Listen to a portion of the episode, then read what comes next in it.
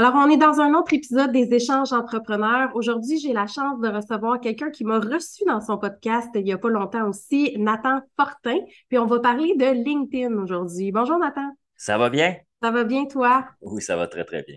Alors, euh, j'aime ça qu'on présente un petit peu nos invités au début. J'aimerais ça que tu me parles de c'est qui Nathan, puis qu'est-ce qu'il fait dans la vie aussi. Euh, Nathan, euh, Nathan essaye d'enlever des étiquettes de plus en plus sur lui-même. Mais euh, pour répondre à, ton bénéfice, pour le bénéfice des gens qui écoutent ça, euh, moi, je suis dans l'interconnexion humaine. Comment je pourrais dire ça? C'est que j'aime développer des projets euh, d'affaires, autant travailleurs autonomes, très solopreneurs, j'appelle, que des choses un peu plus grandes dont on pourra peut-être parler aussi. mais c'est toujours au niveau de l'interconnexion humaine. Donc, je te dirais que pour répondre à ta question, plus professionnellement, 80% de mon chiffre d'affaires annuel vient euh, de mon accompagnement que j'offre aux organisations pour aux utilisateurs de la plateforme LinkedIn. Donc, je les coach, je les accompagne. J'ai développé une expertise à ce niveau-là depuis 2016. Euh, l'autre 20% de mon chiffre d'affaires, c'est dans l'industrie du mariage. Euh, une petite boîte d'accompagnement dans le mariage qui aime faire des mariages très proches des gens avec les budgets réalistes des gens de notre époque. Euh, donc, moi, j'ai une boîte euh, qui s'appelle épouse-moi.ca avec euh, mon meilleur ami et je suis aussi célébrant au sein de, cette boîte-là, ce qui me permet d'avoir des clients aussi que je peux unir dans l'amour et dans le mariage à chaque été. Donc, j'adore ça. Je, ne connaissais même pas ce volet-là de toi. Je savais pas euh, que Non, c'est pas. Euh, je, commence à en parler un peu plus parce que euh, je commence à prendre un peu plus ma place dans ce marché-là aussi. Je te dirais qu'au départ, j'avais un syndrome d'imposteur un peu là-dedans par qui je suis visuellement. OK?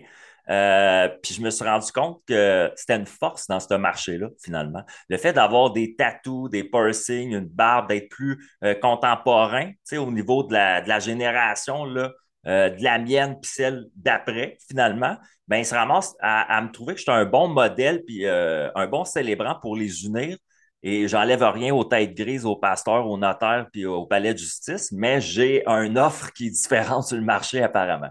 c'est ça qu'il faut, tu sais, dans la vie, on, on dit tout le temps qu'on a un public cible pour la personne qu'on est. C'est pas tout le monde qui veut justement quelqu'un de très euh, droit, une tête blanche pour leur mariage, des fois un côté non, c'est ça plus casual, plus euh, relax, va les représenter bien plus. Puis chacun de mes mariages, c'est quand même assez drôle parce que je ne suis pas habillé en, sport comme aujourd'hui cet après-midi. J'ai un style qui me correspond où je, suis bien habillé et j'adore euh, bien m'habiller avec des habits aussi. Mm-hmm. Euh, puis je les ressors pour ces événements-là, beaucoup, je te dirais, pour les mariages. Puis drôlement, ben, j'en ai un en fin de semaine qui s'en vient, fait que je suis tout excité. Puis, ah, à, chaque fois que j'ai un couple de mariés, moi, ce qui est cool, c'est que vu que c'est 20% de mon chiffre d'affaires, je suis en position de choisir qui sont les gens que je vais marier autant qu'eux me choisissent. Ce que je veux dire par là, c'est que j'ai déjà refusé d'unir des gens, pas parce que je ne croyais pas en leur amour, des, des, trucs comme ça, parce que je ne croyais pas être le bon communicateur pour leur mariage. Fait que j'aimais mieux leur présenter quelqu'un d'autre dans nos portfolios qu'on a mm-hmm. disponibles, tout simplement. Euh, mais quand je sens qu'il y a un bon fit avec moi puis les mariés, puis qu'on devient rapidement comme un, un ami, un trio finalement dans la mm-hmm. préparation du mariage, mais là, je sais que ça, fait du sens. C'est quand, je suis capable de devenir un peu le meilleur ami du marié, puis qui me fait confiance là-dedans, puis que sa, partenaire est contente aussi, puis qu'ils sont, sont, fiers de leur choix, ben moi, ça, c'est beaucoup d'amour. Hein, je te dirais, moi, de les unir, c'est beaucoup d'amour près de moi. Puis je reçois beaucoup d'amour aussi quand ils me choisissent parce que normalement, tu devrais te marier, on souhaite une fois, deux fois dans ta vie. Donc, c'est un moment qui, toi, la personne qui va t'unir, c'est quand même un choix, je pense, qui est important. Euh, Parce que tu vas être sur toutes les photos en plus. Ben voilà, tu es sur toutes les photos, tu es celui qui parle pendant une heure devant les gens, tu es le seul qui parle finalement devant le, la famille, les amis, devant le couple de mariés. Puis tu as un job de communicateur à faire pour que le temps il passe bien, que ça soit agréable. Mais tu as un job aussi à faire qui est très protocolaire dans l'idée qu'il y a des articles de loi qui sont importants. Il y a des choses qui doivent être dites et faites dans un mariage, sinon il n'est pas valide. Tu comprends? Mm. Donc, mm-hmm. j'amène aussi ce côté-là un peu entrepreneur que j'ai de bien faire les choses dans cette industrie-là. que ça rassure mes clients aussi comme je te dis, c'est moi le plus gâté là-dedans parce qu'ils me choisissent et ils me font vivre des belles affaires, comme en fin de semaine. C'est la première fois en carrière, je vais marier un couple au centre-ville de Montréal euh, en haut euh, d'un hôtel. Il y a une terrasse en haut de l'hôtel complètement. Puis c'est là que ça se fait. Fait que moi, je vais être sur le building d'un centre-ville à mon, euh, au centre-ville de Montréal, finalement, ce week-end pour marier des gens au bout d'un building. C'est quand même hot comme expérience. C'est vraiment hot comme expérience. Mais ça, ça, fait un beau samedi. c'est clair, c'est clair. Quand tu fais des mariages comme ça, tu n'es pas dans un univers morne. C'est toujours beau. Il n'y a rien qui peut mal se... Ben, il y a plein de choses qui peuvent mal se passer dans un mariage, mais ça reste que même s'il arrive des affaires, la journée est tellement belle, tout le monde est, heureux, tout le monde est, euh, tout le monde est en amour, tout le monde est parfait dans ces journées-là. C'est drôle ce que je vais dire parce que c'est 20% de mon chiffre d'affaires, c'est ça, puis 80% c'est LinkedIn. Mais 50% de mon bonheur annuel professionnel vient quand même de ça, puis l'autre 50% avec ma clientèle, parce que la valeur, les moments que ça me donne, j'ai voyagé partout au Québec en faisant ça, tu sais, parce que je prends des gens dans des régions éloignées, des fois, mm-hmm. je vais vivre des choses qui sont plaisantes, comme là, je suis en train de discuter avec un couple pour aller à Charlevoix, tu comprends? Fait que ça me fait sortir, ça me fait voyager, ça, je loue un NB le week-end que je suis là, je passe la fin de semaine là, tu sais, c'est plaisant comme vie. C'est ça, c'est une belle petite vie, puis des fois, tu en profites, tu amènes euh, ta petite famille avec toi, puis euh, tu as un beau week-end. Euh, ouais, t'as tout compris? Ouais, ben oui, parce qu'en plus, c'est ça, moi, je suis payé pour être là, donc il y a des frais, il y a des honoraires qui sont entendus. Puis un coup que les dépenses, puis tout ça ont, été pris, ben il me reste un cachet à moi, tout simplement aussi.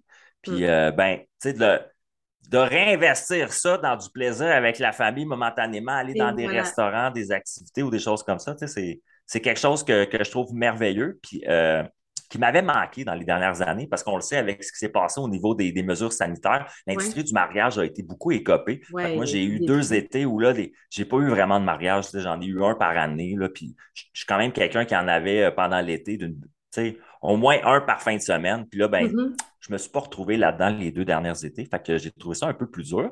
Mais là, ça leur pris cet été. Donc là, c'est tous les mariages qui avaient été cancellés ou retardés qui là sont là cette année. Donc, ça me fait faire des mariages d'automne en plus. OK. Oui, mais c'est beau des mariages d'automne aussi. Là. C'est, euh, surtout qu'aujourd'hui, il fait chaud jusqu'en fin septembre, octobre aussi. Fait que si t'es pas avec un veston de laine dehors si tu te maries ou à l'intérieur. Non, c'est vraiment cool. Fait que c'est ça. C'est, pour t'expliquer, euh, les gens qui écoutent ça aujourd'hui, moi, je suis, je suis dans l'interconnexion humaine. Puis la meilleure manière que j'ai trouvé, moi, en ce moment, de pouvoir travailler en relation avec ça, ben, c'est d'interconnecter des gens dans le milieu des affaires, puis de les aider à développer des liens, puis des contacts, puis des connexions avec des gens, finalement, mm-hmm. pour développer des projets, des idées, des choses qui sont importantes pour eux au niveau de produits ou de services. Puis l'autre, ben, c'est d'interconnecter des gens qui sont en amour ensemble avec les gens qui sont là pour les, finalement les, les prôner là, pour les aimer pendant ce temps-là. Dans les deux cas, c'est des relations humaines que tu veux prôner parce que moi, je dis tout le temps, bon, c'est tu vas toujours un peu, entre guillemets, séduire tes clients potentiels, tu vas leur, sur LinkedIn, tu vas les amener à, à t'aimer comme personne. Souvent, quand je fais cette relation-là ou ce, ce paradoxe-là, ben, cette métaphore-là plutôt, ben, les gens comprennent un peu plus, ah, OK, tu sais, c'est pas séduction comme quand tu veux tomber en amour, on s'entend, là, mais tu veux qu'ils apprécient, qu'ils te trouvent bon, qu'ils voient ce que tu fais. Fait il y a il y a quelque chose de relation humaine qui est très fort dans tes deux domaines, puis on le voit bien euh, dans tes exemples.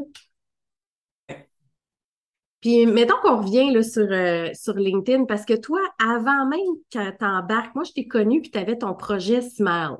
Ouais. dans le fond, c'était un projet où ton objectif, c'était de rendre le monde heureux, là, en réalité. ouais, c'est drôle comme idée, mais ouais, vraiment. Ben, ça a fonctionné. Moi, ça fait quand même une couple d'années de ce projet-là. Est-ce qu'il est encore en vigueur? Euh, ben, comme drôlement, comme l'industrie du mariage, moi, j'ai dû, euh, j'ai dû tasser des, belles idées qui m'animaient, mm. comme, comme tout le monde. Je ne me victimise pas là-dedans. Regarde, j'ai des amis en restauration, en hôtellerie, en événementiel. Ils ont écopé, là, ces gens-là. Mais moi, j'avais créé, oui, un mouvement qui est un distributeur de sourires. Fait que l'idée en arrière de ça, c'était de créer, de défendre et de distribuer le sourire au-delà des sexes, des religions, des statuts économiques. Puis, ben, mm. ça commençait ça euh, en 2016. Ça a commencé par l'idée de je demandais aux gens d'acheter une tuque sur une boutique en ligne que j'ai développée à ce moment-là. Puis à chaque fois que quelqu'un achetait une tuque avec le logo du Smile Movement, automatiquement, il y en a une qui était donnée à quelqu'un qui l'avait un peu moins facile. Donc à ce moment-là, c'était les itinérants pour moi. Donc, mm-hmm. euh, j'allais faire un peu du, coaching émotionnel, je te dirais, avec des itinérants dans des situations très précaires. Puis je leur donnais cette belle tuque-là en leur disant, tu sais qu'il y a des gens qui t'aiment, qui pensent à toi, puis qui veulent que tu souris dans la vie. Puis ça, ça, me faisait avoir une belle connexion avec ces gens-là. Puis la personne qui achetait la tuque, bien souvent, euh, les, gens ont peur des itinérants parce qu'il y a des mm-hmm. troubles de santé mentale, il y a, toutes sortes de... tu sais, c'est un climat qui, qui rough un peu, les rues et les ruelles de Montréal, on s'entend. Euh, fait que moi, ben, je, faisais un peu comme euh, le, le, Comment je faisais pas le porte-parole, mais le. Comment t'appelles ça? Tabarnouche? Je, je, prenais le rôle. En fait, la personne, ce que, ce que j'ai compris, c'est que les personnes voudraient bien aller donner un sourire aux itinérants puis leur donner quelque chose, mais la peur, le climat social et tout ça, ça faisait des filtres qui les empêchaient de pouvoir y aller euh, samedi avec leurs enfants. Tu, comprends? Moi, je, je, leur disais, ben, vous allez devenir des contributeurs de société de cette manière-là, puis moi, je vais agir en votre nom. Puis ce mouvement-là a pris un envol à un moment donné. Ça s'est ramassé dans les radios à Montréal, ça s'est ramassé à Face à la rue à TVA, à Salut Bonjour, dans le Journal de Montréal. Les gens, euh, les Montréalais se sont mis à aimer le concept, ils ont acheté la, la tuque. J'en ai vendu euh, plus de 1500, donc euh, il y en a 1500 qui ont été distribués. là, ben, ça devenait tellement gros à un moment donné que Là, j'allais donner des caisses de trucs euh, à, dans la rue, euh, aux organismes, euh, voyons, à la maison du père, des choses comme mm-hmm. ça, parce que là, de les donner une par une, pour moi, même là, c'était rendu impossible. Fait qu'on créait des momentum finalement où ce que je venais leur donner ça un peu comme un Père Noël en disant puis vous allez faire sourire les gens parce que les gens, là, quand ils vont voir votre truc sur la rue, là, c'est, noir avec un petit logo, hashtag sourire, c'est sympathique. Puis les gens qui vont l'apporter, dites-vous que c'est des gens qui ont contribué, qui sont des ambassadeurs de sourire comme vous. Fait que ça va faire de l'interconnexion entre vous autres. Vous allez savoir comme, OK, il est, drôlement dit, là, mais il est itinérant friendly. Tu sais, comme, tu comprends? Puis vous allez faire moins peur, moins peur aux gens devant les, les, les, entrées de métro avec un, un beau, euh, un beau logo sur votre truc. Puis ça, ça, va amener ailleurs la discussion. Puis ce projet-là a tellement été loin, je te dirais que ça m'a amené à visiter des écoles secondaires, puis d'amener ce projet-là en donnant des ateliers. Euh, qui expliquait aux jeunes que leur sourire, c'était un pouvoir, puis qu'ils mm. devaient l'échanger dans les corridors, qu'ils devaient l'échanger dans la cour de récréation, puis entre eux autres, puis de garder ça quelque chose de précieux dans la vie. Oui, parce que le sourire, c'est qu'est-ce que la personne dégage, puis ça, ça peut faire tellement changer une journée quelqu'un. Tu te promènes dans la rue, tu es un petit peu euh, morose, quelqu'un qui te fait un sourire, oups, sens bien par en dedans, puis euh, tu continues ta journée, tu vas redonner le sourire à quelqu'un d'autre. C'est un peu un message de bonheur que tu as décidé de faire. Oui, puis c'était un moment de ma vie où je souffrais à l'intérieur. Ce qui est très drôle. Donc, euh, j'ai pris le fait que j'avais une souffrance, donc pour créer quelque chose d'intéressant avec ça. Moi, j'avais perdu le sourire pour plusieurs raisons personnelles. j'avais de la misère socialement à retrouver le sourire autour de moi, fait que ça ne m'aidait pas à reconnecter avec celui-ci. J'étais à mm. Montréalais à ce moment-là, puis je trouvais qu'il y avait un climat très bête entre les gens qui s'installaient. Puis euh, c'est comme un, genre de cadeau que je me suis fait à moi-même, une joke en me disant ben moi, si je si j'aide les gens à sourire, ben les gens ils vont sourire plus autour de moi. Fait que moi, je vais sourire plus aussi. Fait que c'était quelque chose qui revenait à 2016, 2017, 2018. Ça a été trois grosses années, je te dirais. Et pourquoi le euh, projet s'est arrêté? Euh, en fait, ce qui est drôle, c'est que j'ai lancé une campagne de socio-financement. Euh, moi, j'ai travaillé sur un concept de campagne de socio-financement dans l'année 2019. J'ai mis en place un, projet qui était quand même assez intéressant pour amener le projet à une version 2.0. Euh, mon but, c'était d'aller visiter les 10 plus grandes villes du Canada avec le même concept de distribuer des trucs aux itinérants et tout ça, puis de faire finalement, parce que ça s'appelle le Smile Movement. Fait que moi, je l'avais déjà pensé à la, au fait que c'était anglophone un peu dans, la linguistique, parce que je voulais que ça prenne un, essor dans le Canada anglais, dans ces villes-là, ces métropoles-là qu'on connaît. Mm-hmm. Mm-hmm. Euh, puis là, ben, j'ai lancé le projet avec la ruche, on a travaillé fort. Et là, ben, euh, on, a appris. J'ai lancé ça. Quand j'ai travaillé tout ça, le concept, je l'ai lancé en février 2020 sur la ruche. Ah, c'est ça. Puis euh, deux semaines après, ils fermaient toutes les villes, ils fermaient tous les villages la pandémie commençait. mon projet n'avait plus de sens pour les gens parce que là, on n'allait pas distribuer le sourire, on allait porter des masques et avoir des mesures sanitaires pour protéger les gens. Ouais, comme, comme quoi le timing peut tellement être un deal breaker positif ou négatif dans tous les projets. Exact. Mais il n'y a rien qui t'empêche de reprendre un jour le projet en main. Je te dirais qu'il n'est pas mort. Il est vraiment, je te dirais, euh, pour la plus belle image que j'ai donnée à quelqu'un dernièrement, c'est un très bon morceau de viande que j'ai mis dans le congélateur. je vais le sortir, il va revenir au bon moment, puis les gens vont être contents. Les gens vont pouvoir participer à ça. Ça va être une. Tu comprends? C'est pas un restant. Pas un restant de projet. C'est qu'il va vraiment.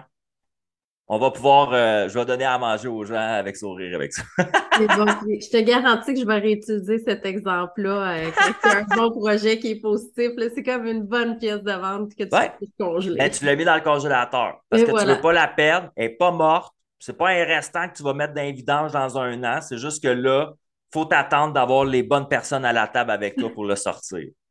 Puis, puis je vais le faire. Puis c'est important pour moi. Et je te dirais pourquoi c'est encore plus important pour moi dernièrement. J'ai un petit bébé qui est né le 2 août. Puis je souris tout le temps. Puis je tâche avec ça. Puis cette vibration-là de, de, me sentir comme ça, ça m'a fait rejongler à ce projet-là dernièrement pour me dire j'aimerais ça le remettre au monde. Puis j'aimerais ça que mon petit mm. gars, il voit ce projet-là aussi, tu sais, à quelque part, qui, qui, qui voit que ça, ça perdure. Parce que j'avais dit à un moment donné, dans une entrevue, que c'était un projet de vie mm. pour moi. Donc, c'est pas quelque chose qui est pour faire de l'argent. Hein, un projet comme ça, comme tu l'entends, je ne fais pas un sou avec ça, honnêtement. Ça m'a coûté de l'argent comme projet dans la vie. Puis c'est ma manière d'agir, euh, ma manière d'être philanthrope à ma manière, finalement. Mm-hmm. Puis euh, ben, je suis content, puis tant mieux. Puis ça, ça a fait des belles choses. Mais euh, au-delà de ça, le but euh, pour moi était de me dire c'est quelque chose qui devrait exister dans la société éperdument. C'est quelque chose que j'avais même pensé à un moment donné euh, et c'était ça la raison de la campagne de socio-financement. Je voulais créer une vraie fondation avec ça. Donc, j'avais trouvé quelqu'un pour faire un conseil d'administration. Je voulais, j'avais des gens pour mettre le côté législatif, la comptabilité. Je voulais créer quelque chose avec ce mouvement-là qui fait en sorte que si moi, demain matin, j'ai un accident de voiture, que Smile Movement continue d'exister. Hum, ça, c'est beau. Puis, tu sais, on s'entend que les itinérants, j'ai écouté beaucoup euh, sur YouTube des, euh, des histoires d'itinérants, plus aux États-Unis, il, y a des, y a des reportages comme ça. Ben, puis, tu vois un peu l'histoire et le parcours de l'itinérant, mais avant. Évidemment, c'est lui qui te, qui te, raconte son histoire. Puis on se rend compte comment euh, c'est pas vrai que c'est tout des tout croches, puis c'est pas vrai que, tu sais, c'est. Il y en a tellement qui ont vécu des grosses difficultés. Il y en avait une, une femme qui était, euh, si je me trompe pas, médecin ou avocate, j'ai oublié, puis mm-hmm. que de grosses dépressions, euh, décès, si, mm-hmm. ça, fait que ça a fait que ça a chamboulé pour devenir. Il y en a, là, c'est spécial comme histoire. On a, dans la ville de Montréal, les gens ont été surpris d'apprendre dans l'émission Face à la rue qu'il y avait un ancien joueur des Alouettes.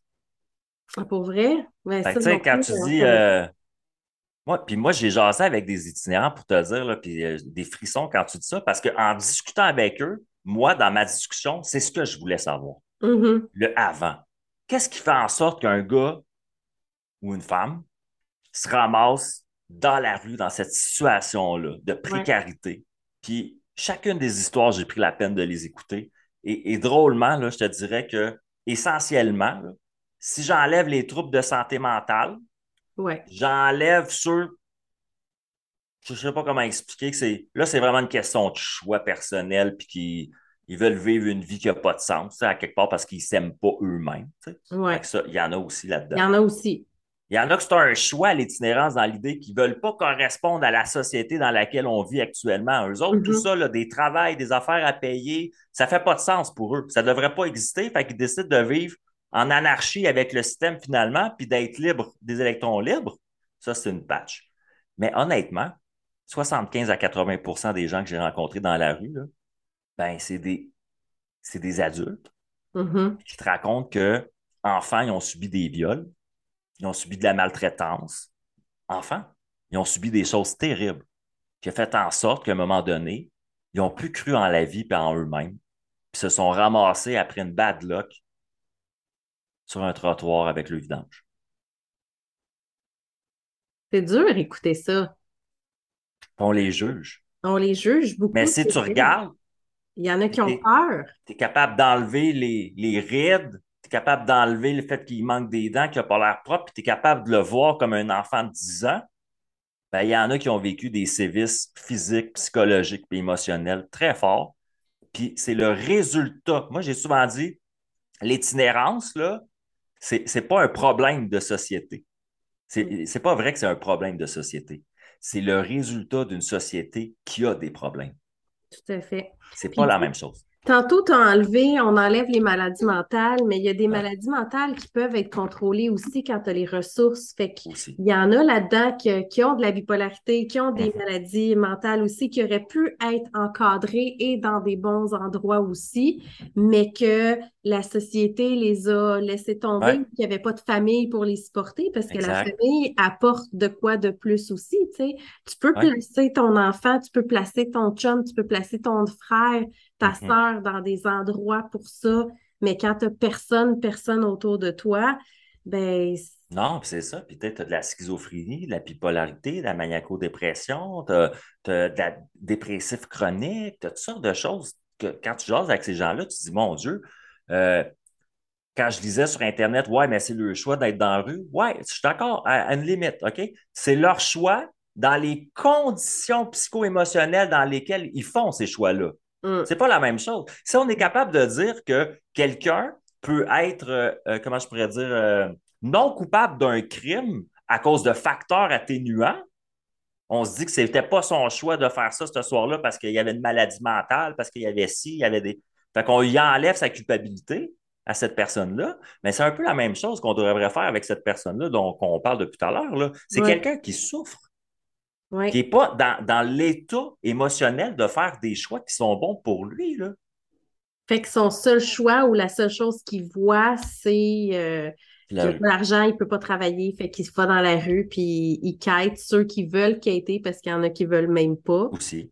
Fait que, tu sais, c'est pas, euh, pas instantané parce que tu es dans la rue, tu as besoin de manger, mais il y en a qui vont trouver d'autres moyens de le faire aussi. Exact. Ils ne veulent pas faire ça.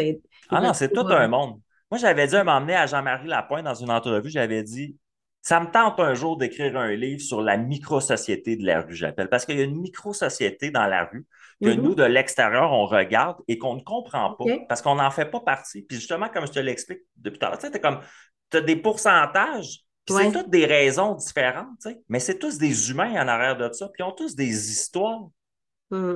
Ils ont toutes des manières de fonctionner aussi, comme tu le dis, il y en a que ils vont pas quêter, ils vont faire autre chose. Il y en a qui vont s'organiser des mini-villages comme ils ont des fêtes à Montréal, des choses comme ça il y a quelques années. Ils vont, ils vont s'entraider. Il y en a qui ne sont pas dans l'entraide partout, qui sont dans la peur de tout le monde. Euh, on ne peut pas les étiqueter non plus. Non, c'est ça. Tu fais bien d'expliquer ça parce que c'est vrai que c'est comme une micro-société, mais avec des gens qui ont des problématiques, entre guillemets, les mêmes problématiques, puis qui vivent un peu le même style de vie. Mais tu sais, mettre tout le monde dans le même bateau, c'est un peu comme dire que, je sais pas, moi, tous les travailleurs autonomes sont tous pareils. Exact. Puis, tu sais, euh, souvent, moi, mon réflexe, que peut-être parce que ma manière de voir la vie est différente que, que d'autres personnes, mais j'ai jamais rencontré quelqu'un qui avait une belle relation, là, comme avec une partenaire ou un partenaire de vie, une famille, des amis, un travail, de la reconnaissance, de la valorisation, qui choisissait un matin de pacter son sac puis de s'en aller qui était sous Berry-UQAM. Exact, c'est clair. Fait qu'il y a une cause à effet à un moment donné, puis il faut qu'on le voit comme société aussi, je crois. Puis, puis, quand je dis, je ne les victimise pas, là. Parce que mon but, quand je faisais ce que je faisais, je les coachais à se responsabiliser, justement, euh, comme tu l'as si bien dit, à mm-hmm. aller chercher des outils. Puis je leur disais, hey, tu sais qu'il y a tel organisme là-bas qui pourrait t'aider dans ta situation? Puis eux autres, ils en ont des lits libres ce soir. Je l'ai passé en avant, je leur ai demandé. Puis ils étaient comme, ah, ben là, des fois, juste ça, d'avoir le sentiment d'avoir quelqu'un qui veut vraiment pas les juger, pas leur dire qu'est-ce qu'ils devraient faire, mm-hmm. mais leur donner des pistes de solutions. Comme toi puis moi, finalement, on est des entrepreneurs. Moi, tu me diras jamais quoi faire dans la vie. Mais... Tu, peux, me donner des pistes de solutions, par exemple. Exact. Tu peux donner des indices, tu peux me parler de qu'est-ce qu'il y a autour de. Tu sais, comme qu'on parlait tantôt de podcast, que tu m'as juste donné un cue, tu m'as pas dit change ça, mais hey, je connais ça. Fait que ça, c'est la différence. Par curiosité, on va aller voir ou pas si ça ne nous intéresse pas. moi, ma meilleure manière de faire, c'est un peu la même chose que je fais avec mm. mes amis dans la vie puis ma famille. Fait que je traitais les itinérants de la même manière parce que c'est ma famille, c'est mes amis. Pour mm. moi, il n'y a pas de division. Fait que je leur, je leur disais pas euh, tu sais, c'est pas correct, tu devrais faire ci, tu devrais faire ça. Non, je leur disais tout le temps comme, Hey, c'est drôle. Il y a un gars la semaine passée, il me racontait ça. C'était un petit peu comme toi. Puis regarde ce qu'il a fait. Il est allé là, puis euh, il a pu avoir sa carte d'assurance maladie finalement. Ça a été simple pour lui. Peut-être tu devrais aller voir là. Puis, mm-hmm. oh mon Dieu, juste ça. Juste en disant, je, connais un gars qui a fait, qui vit ça un peu comme toi, puis que, ah, par modélisation, j'aime ça, ça me tente. Il ne mm-hmm. sentait pas que. Que c'était forcé ou, ou qu'on donnait des reproches aussi, parce que je pense que les reproches, euh, tu sais, souvent, en tout cas, moi, je suis la première, si tu me reproches quelque chose, je vais me mettre tout de suite sur la défensive. Si tu m'apportes quelque chose, là, je vais t'écouter, tu sais. Fait que je pense que les gens sont souvent comme ça en général. Puis, tu sais, toi puis moi, on est des coachs aussi, fait que c'est un peu euh, la manière qu'on apporte les éléments aussi, euh, aux gens en général, parce que si t'arrives puis tu dis non, ça c'est tout croche, versus c'est correct, mais je pense qu'il y aurait d'autres alternatives. Ben, on est plus ouvert euh, à la critique, voilà. à tous les avancements possibles aussi. Totalement. Et c'est la raison, comme je te dis, que pour boucler la boucle du My Movement, que c'est un projet qui ne peut pas mourir dans ma tête. Tu vois comment je t'en parle? J'en parle aujourd'hui comme si je le faisais encore, parce que ça, ça m'allume, ça m'anime. Il y a quelque chose là-dedans que je trouve. Oui, je suis quasiment déçue de ne pas pouvoir profiter de, ta présence pour dire OK, je vais t'en acheter une, tu je, devrais au moins les. Ouais, au moins, continuer à les vendre, continuer à le mettre C'est vrai. Euh, c'est vrai. En plus, les, mesures sanitaires sont plus là, les gens, le sourire est revenu. Ça pourrait avoir un bon impact, je pense, dans la société, peut-être même actuellement, justement, parce qu'on a vécu quelque chose, tout le monde, qui nous a un peu enlevé le sourire. Tout à fait, tout à fait. Puis, tu sais, toi, tu choisis ta cause avec les itinérants, mais on s'entend qu'un sourire, c'est bon tout le temps, puis on ah, va ouais. la tuque de quelqu'un d'autre, puis ça va nous faire sourire aussi. Exact. bref, je te lance un cue comme ça devrais repartir. Tu devrais se penser à sortir ton steak du congélateur.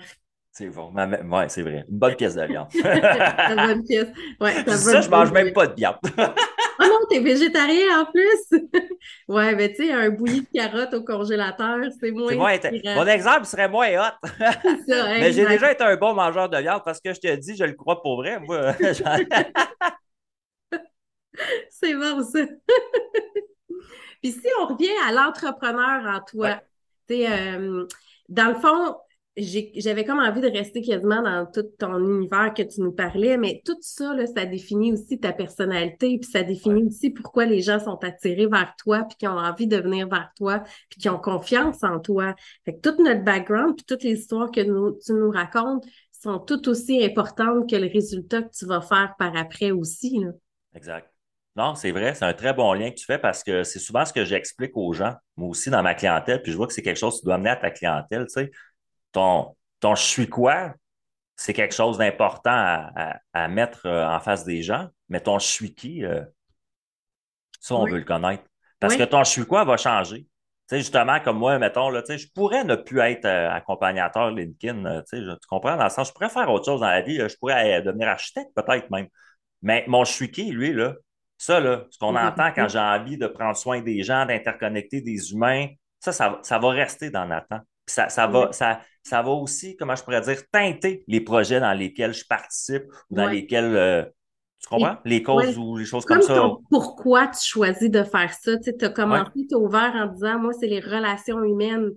probablement que tu ne deviendras jamais architecte parce que c'est du one-on-one, mais probablement que tu pourrais faire autre chose qui resterait tout le temps dans ton pourquoi, qui est d'aider les humains à s'épanouir. Fait que, tu sais, je pense que qui tu es, puis quand on apprend à se connaître vraiment, ben on va faire des choix pour toujours continuer dans cette direction-là. Là, on se sent le plus soi-même. C'est très bien dit. Non, c'est vrai. Oui, parce que tu es, à un moment donné, si tu es réellement la personne que, que tu es, et que tu mets ça en place à chaque jour, parce que c'est pas facile. Au départ, on porte des masques, la société, on veut faire plaisir aux gens, syndrome d'imposteur, on, on connaît tout ça, toi puis moi. Là, on dit mm. pas aux gens que ça n'existe pas partout. Là. Puis moi, avant de mettre au monde un nouveau projet, euh, les gens me verraient chez moi, je suis pas gérable. Juste avant de peser sur Enter, là, des fois, là, puis faire comme si je suis en train de faire ça pour vrai. mais, mais mais le, le, le, ça, là, ce que tu dis, le, le, pourquoi, le why là, qui, qui est à l'intérieur de toi, ça, c'est indétrônable. Oui, puis tu sais, c'est ça qui va faire aussi toute la différence entre une business qui marche et une business qui ne marche pas, un travailleur autonome surtout, parce que quand tu connais pourquoi tes valeurs, tu m'as parlé tantôt que pendant un bout, ça allait pas bien. Mais ton pourquoi il était toujours là? Tu as juste trouvé un autre projet pour le réaliser? Tu as juste trouvé quelque chose pour, euh, pour le mettre de l'avant? Tu juste. Fait que quand tu sais ta valeur, quand tu sais qu'est-ce que tu veux, quand tu sais qu'est-ce que tu vaux, ben, il y a plein de choses après que tu peux faire pour le développer, ça. Oui, puis les idées que tu vas avoir vont être alignées avec ça. C'est ça le point aussi, c'est que j'en ai des nouvelles idées qui mergent des affaires, des, que les gens vont être surpris dans les prochaines années des choses que je vais mettre en place encore parce que j'en ai des bricolages sur ma table en ce moment que je regarde, je me dis, ah, tabarnouche, on lance ça bientôt, on fait ça, on attend, mais c'est parce que je suis un gars, j'ai beaucoup d'idées dans la vie, puis des fois, il mm-hmm. faut que je choisisse quoi faire puis quoi mettre en place. Puis il y a des choses que je me dis, ah, ça, ça, ça peut être bon dans cinq ans, c'est pas grave, là, tu sais, comme. Mm-hmm tu serais peut-être surpris d'apprendre qu'un jour, je vais faire. Euh, je vais faire un vernissage un jour parce que je fais aussi des toiles qui n'ont aucun rapport avec ma vie professionnelle, tu, sais, tu comprends? Mais les toiles que je fais, puis l'événement que je vais faire par, par rapport à ces toiles-là, ben, si c'est aligné avec qui je suis, il va y avoir beaucoup d'interconnexions humaines dans mon concept. On le sait, on y pense. Il va y avoir des gens, tu, comprends? Puis ça va peut-être être rattaché à une cause qui est importante aussi, tu, comprends? il y a tout ça qui, quand j'ai des idées, ben ça, ce qui-là que tu es ou que je suis, mm-hmm. ben, ça vient, comme je te dis, teinter même ces idées-là, puis rajouter des, des paramètres même. Mais on ne sait jamais sur comment qu'on peut suivre notre parcours de vie aussi. Il y en a pour qui c'est très droit, c'est très simple. Tu sais, ça va bifurquer un peu à gauche, à droite, mais ça va rester toujours parallèle. Puis il y en a d'autres que ça va exploser partout, mais la base va toujours rester la même aussi. C'est ça qui est beau dans la vie, c'est que tout le monde est différent. Oui, puis on, c'est bon ce que tu dis. Puis euh, j'avais lu à un moment donné qui disait si tu veux, euh, tu sais, comme connais-toi toi-même. Dans le sens, si tu veux voir un changement dans le monde, si tu veux avoir de l'impact, connais-toi toi-même. Parce que quand tu te connais toi-même, justement, c'est là que toutes ces choses-là, tu les comprends. Puis un jour, j'ai compris que pourquoi ça avait été dur pour moi professionnellement avant, c'est que j'essayais de faire plaisir aux gens, puis de faire une chose, puis de la faire bien, puis de devenir bon là-dedans. Mais mon cerveau, à moi, est en arborescence. Moi, dans ma journée, j'ai besoin de pianoter, j'ai besoin de faire du dessin, j'ai besoin de faire du montage, j'ai besoin d'écrire des poèmes. il y a quelque chose qui m'anime, qui est arborescent. Puis ça, j'avais de la misère à le placer dans une carrière. Tu, comprends? Comme dans mon cours de choix de carrière, imagine mon prof devant moi. Tu il était comme, toi, t'aimes tout, tu sais, à quelque part. Ouais. faire t'aligner avec euh, un style de vie aussi que, qui, qui te va. Le fait d'avoir des mariages, ça te fait des trucs différents. Ton quotidien, là, le fait d'accompagner, toi, tu t'ouvres ton écran, tu travailles avec ton client, tu le refermes, tu fais d'autres choses. Ah, moi, j'adore ça. Moi, tu le sais, là, mettons, là, un mardi, j'ai LinkedIn Rockstar, mon, mon podcast, comme t'expliquais, qui est un show live en ce moment où je reçois des gens sur LinkedIn je trouve qui sont soit des experts LinkedIn ou des, des rockstars sur LinkedIn, tu sais, qui ont. Qui ont reçu. Ben, comme toi, justement. Puis c'est un bon exemple. Puis euh, tu vois, moi, je fais ça, mettons, le mardi midi. Mais euh, après mon podcast, j'ai souvent un, client à rencontrer, justement, parce que là, je dois accompagner quelqu'un dans l'utilisation de LinkedIn.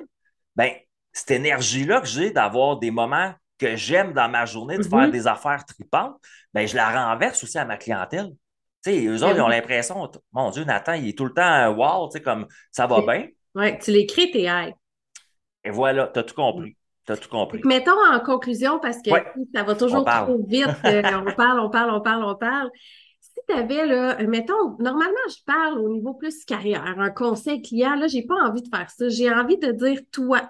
Si tu t'écoutes toi-même, ça ah serait quoi la plus belle réussite que tu aurais faite dans ta vie? À part ton petit bébé, parce que là, ça, c'est clair, clair que c'est ça.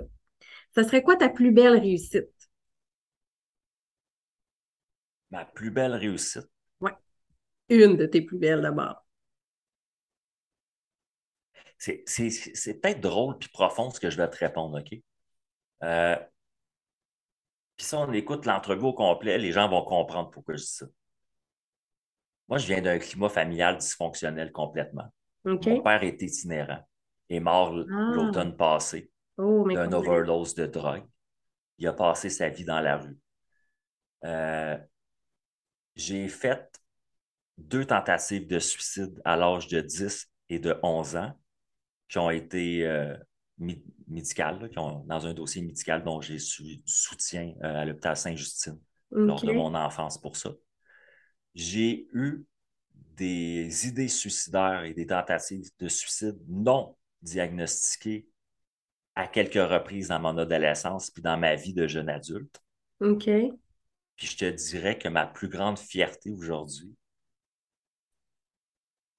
est d'aimer ma vie. Ça, c'est beau. Tu comprends ce que je te dis? J'ai les yeux pleins d'eau en te le disant. Parce ben, que je, je deviens émotive à t'écouter aussi. J'ai appris à aimer la vie. Puis je pense que tu l'as bien appris parce que tu la vis passionnément. Puis tu sais, c'est sûr qu'on voit toujours le bon côté de Nathan quand on t'entend partout, mais ça se ressent ce bonheur-là aussi. Puis je connaissais pas ton histoire, je connaissais pas ton passé, puis euh, on dirait que je suis encore plus fière de la personne que tu es devenue aujourd'hui en sachant ça. Fait que tu vois pourquoi quand on me demande, sais, comme ben, j'ai des frissons de te le dire, j'ai la chair de poule en ce moment. Parce que c'est ma, ma, ma, réponse la plus vraie que j'aurais pu te donner. J'ai appris à aimer la vie, la vie profondément. Elle n'est pas facile à chaque jour. Chaque personne qui écoute ça en ce moment, dites-vous que je vous comprends. Je vous comprends profondément. Il y a des jours, c'est vraiment pas facile. Mais de me réveiller chaque matin, puis d'avoir appris à savourer la vie, à de me créer une vie qui me correspond, à m'entourer de gens qui m'aiment, ben, c'est un des plus beaux cadeaux que j'ai fait. Tu comprends? De partager ce plaisir-là et cet amour-là de la vie à ton bébé. Oui. Oui. Et c'est pour ça que l'interconnexion humaine est tout importante pour Nathan Fortin. Oui. C'est vraiment ça. J'ai pas envie d'apprendre que quelqu'un euh, a fini son chapitre de vie avant la fin. Sais, J'ai pas envie que les gens se sentent comme ça autour de moi.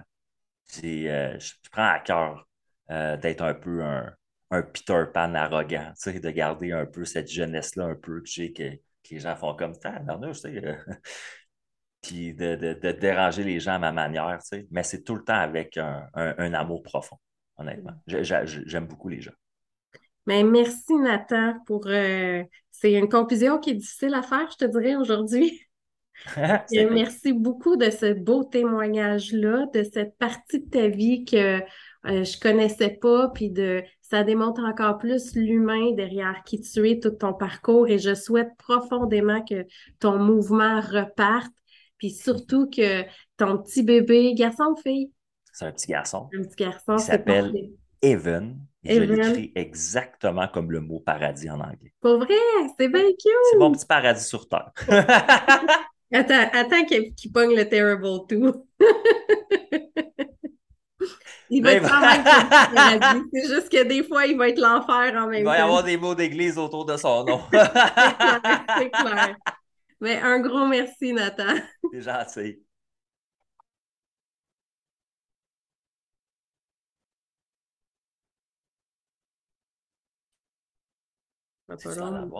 Mon bouton.